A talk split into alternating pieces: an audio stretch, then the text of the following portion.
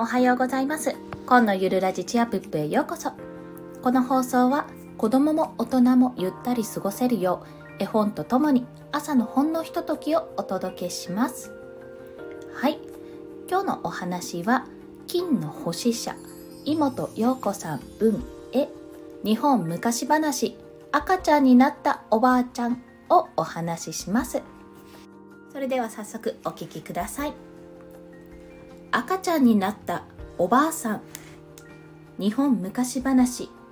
妹陽子文絵。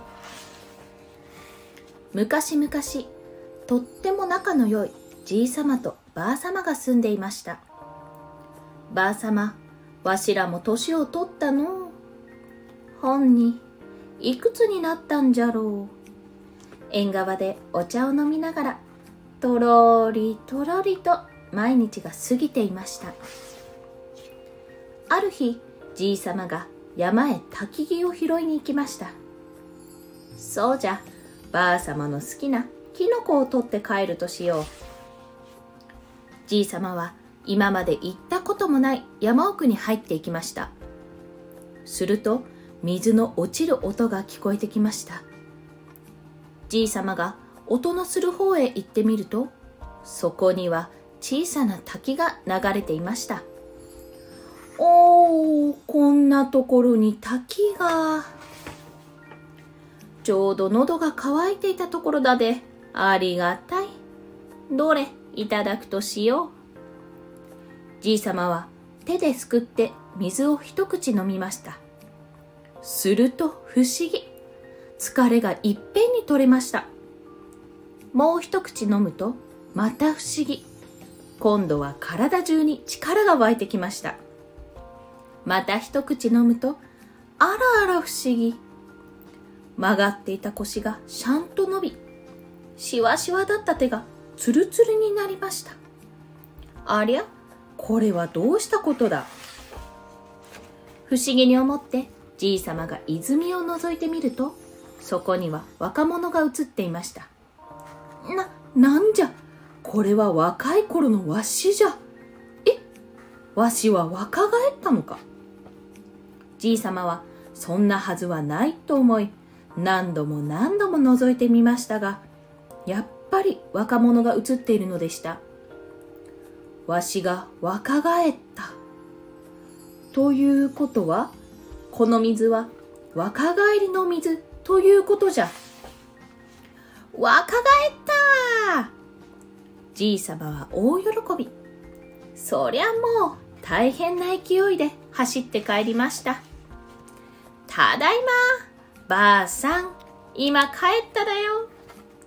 じいさまが元気よく戸を開けてそう言うと、ばあさまはきょとんとして、はあ、どこの若い集会の？何の御用ですかいの？何を言うとるばあさま。わしじゃわしじゃ。はい。どこのわしさんですかいの？ばあさま、わしじゃよ。お前のじいさまじゃよ。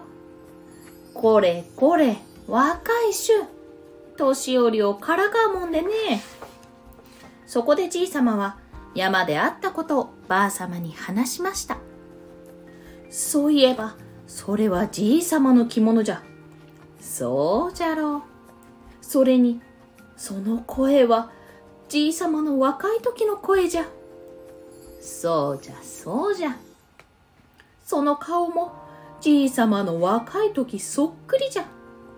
だから、わしはわしだけど、若い頃のわしに戻ったんじゃ。ばあさまにも明日、若返りの水を汲んできてやるだ。その夜、若返ったじいさまは、若者らしくぐっすり眠った。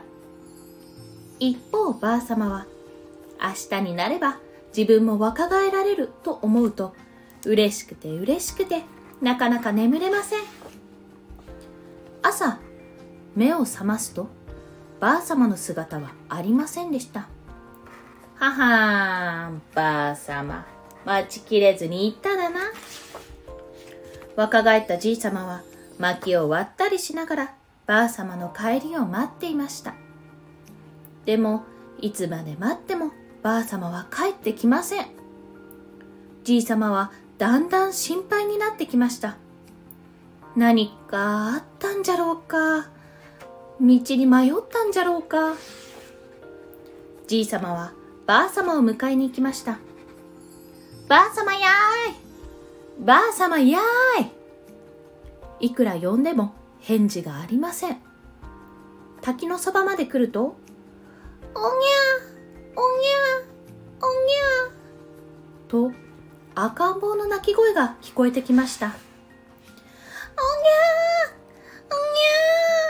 おにゃじいさまが覗いてみると、そこにはばあ様の着物を着た赤ん坊が大きな声で泣いていました。よく見ると、それは紛れもなくばあ様でした。ばあ様、赤ん坊になっただか。じいさまを喜ばせようと、たらふく若返りの水を飲んだばあ様は、若返りすぎて赤ん坊になってしまったのでした。それからじいさまは赤ん坊になったばあ様のおしめを変えたり洗ったり、おんぶしたり抱っこしたり、毎日毎日大忙しだったそうなおしまい。いかがでしたでしょうか？私いろんな昔話聞いたことあったんですけどこのお話は初めてだったのであの読んでみました。皆さんはご存知でしたか？なかなかねこれはどんなお話になるかと思ったら面白い展開で結末はすでにタイトル通りなんですけどもとても朗らかでねほんわかとしたお話となっておりますのでぜひご覧ください。それでは今日もお聴きくださりありがとうございました。コンでした。ではまた。